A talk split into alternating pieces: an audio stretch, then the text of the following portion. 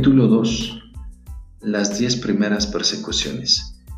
La primera persecución de la iglesia tuvo lugar en el año 67 bajo Nerón, el sexto emperador de Roma. Este monarca reinó por el espacio de cinco años de una manera tolerable, pero luego dio rienda suelta al mayor desenfreno y a las más atroces barbaridades. Entre otros caprichos diabólicos, ordenó que la ciudad de Roma fuera incendiada, orden que fue cumplida por sus oficiales, guardas y siervos. Mientras la ciudad imperial estaba en llamas, subió a la torre de Mecenas, tocando la lira y cantando el cántico del incendio de Troya, declarando abiertamente que deseaba la ruina de todas las cosas antes de su muerte. Además del gran edificio del circo, muchos otros palacios y casas quedaron destruidos. Varios miles de personas perecieron en las llamas o se ahogaron en el humo o quedaron sepultados bajo las ruinas. Este terrible incendio duró nueve años cuando Nerón descubrió que su conducta era intensamente censurada y que era objeto de profundo odio, decidió culpar a los cristianos a la vez para excusarse y para aprovechar la oportunidad para llenar su mirada con nuevas crueldades. Esta fue la causa de la primera persecución y las brutalidades cometidas contra los cristianos fueron tales que incluso movidos a los mismos romanos a compasión, Nerón incluso refinó sus crueldades e inventó todo tipo de castigos contra los cristianos que pudiera inventar la más infernal imaginación. En particular, hizo que algunos fueran cosidos en pieles de animales silvestres, arrojándolos a los perros hasta que expiaran. A otros los vistió de camisas atiezadas con cera, atándolos a postes y los incendió en sus jardines para iluminarlos. Esta persecución fue general por todo el imperio romano, pero más bien aumentó que disminuyó el espíritu del cristianismo. Fue durante esta persecución que fueron martirizados San Pablo y San Pedro. A sus nombres se pueden añadir Erasto, tesorero de Corinto, Aristarco el Macedonio y Trófimo de Éfeso, convertido por San Pablo y su colaborador, así como José, comúnmente llamado Barsabas, y Ananías, obispo de Damasco, cada uno de los setenta.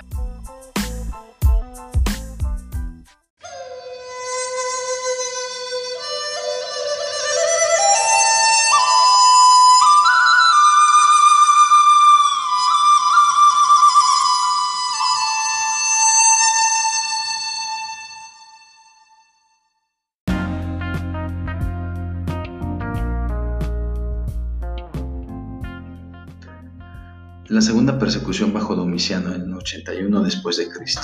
El emperador Domiciano de natural inclinado a la crueldad dio primero muerte a su hermano y luego suscitó la segunda persecución contra los cristianos. En su furor dio muerte a algunos senadores romanos, algunos por malicia y a otros para confiscar sus fincas. Luego mandó que todos los pertenecientes al linaje de David fueran ejecutados entre los numerosos mártires que sufrieron durante esta persecución estaba Simeón, obispo de Jerusalén, que fue crucificado, y San Juan, que fue hervido en aceite y luego desterrado a Patmos. Flavia, hija de un senador romano, fue asimismo desterrada al Ponto y se dictó una ley diciendo que ningún cristiano, una vez traído ante el tribunal, quede exento del castigo sin que renuncie a su religión. Durante este reinado se redactaron varias historias inventadas con el fin de dañar a los cristianos. Tal era el apasionamiento de los paganos que si cualquier hambre, epidemia o terremoto asolaba cualquiera de las provincias romanas, se acechaba a los cristianos. Estas persecuciones contra los cristianos aumentaron el número de informadores y muchos movidos por la codicia testificaron en falso contra la vida de los inocentes. Otra dificultad fue que cuando cualquier cristiano era llevado ante los tribunales, se les sometía a un juramento de prueba y si rehusaban tomarlo, se les sentenciaba a muerte, mientras que si se confesaban cristianos, la sentencia era la misma. Los siguientes fueron los más destacables entre los numerosos mártires que sufrieron durante esta persecución. Dionisio el Areopagita era ateniense de nacimiento y fue instruido en toda la literatura útil y estética de Grecia. Viajó luego a Egipto para estudiar astronomía e hizo observaciones muy precisas del gran eclipse sobrenatural que tuvo lugar en el tiempo de la crucifixión de nuestro Señor. La santidad de su forma de vivir y la pureza de sus maneras le recomendaron de tal manera ante los cristianos en general que fue designado obispo de Atenas. Nicodemo, un benevolente cristiano de alguna distinción, sufrió en Roma durante el furor de la persecución de Domiciano. Protasio y Gervasio fueron martirizados en Milán. Timoteo, el célebre discípulo de San Pablo, fue obispo de Éfeso, donde gobernó celosamente la iglesia hasta el 97 después de Cristo. En este tiempo, cuando los paganos estaban por celebrar una fiesta llamada Catagagion, Timoteo, enfrentándose a la procesión, los reprendió severamente por su ridícula idolatría, lo que expresó de tal manera al pueblo que cayeron sobre él con palos y lo apalizaron de manera tan terrible que expiró dos días después por efecto de los golpes.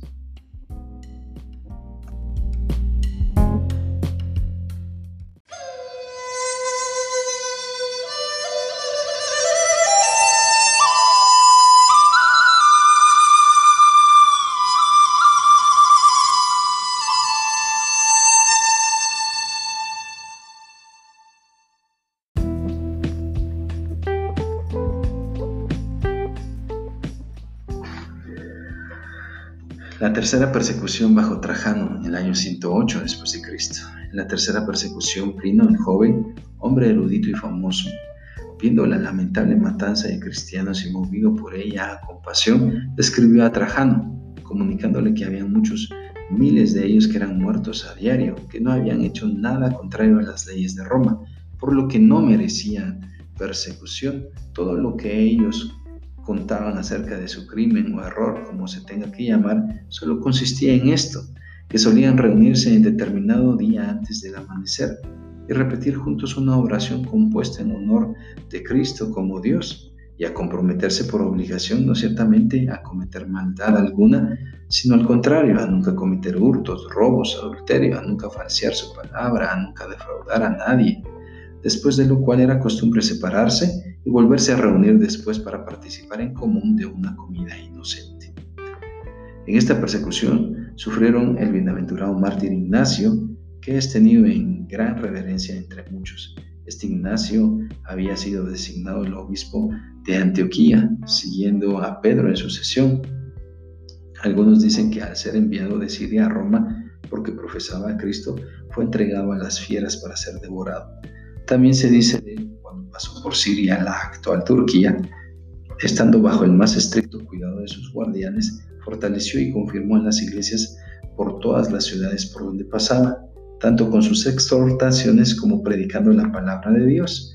Así, habiendo llegado a Esmirna, escribió a la iglesia de Roma exhortándoles para que no emplearan medio alguno para librarle de su martirio, no fuera que le privaran de aquello que más anhelaba y esperaba. Ahora comienzo a ser un discípulo Nada me importa de las cosas visibles o invisibles para poder solo ganar a Cristo, que el fuego y la cruz, que manadas de bestias salvajes, que la tortura de los huesos y el desgarramiento de todo el cuerpo, y que toda la malicia del diablo venga sobre mí.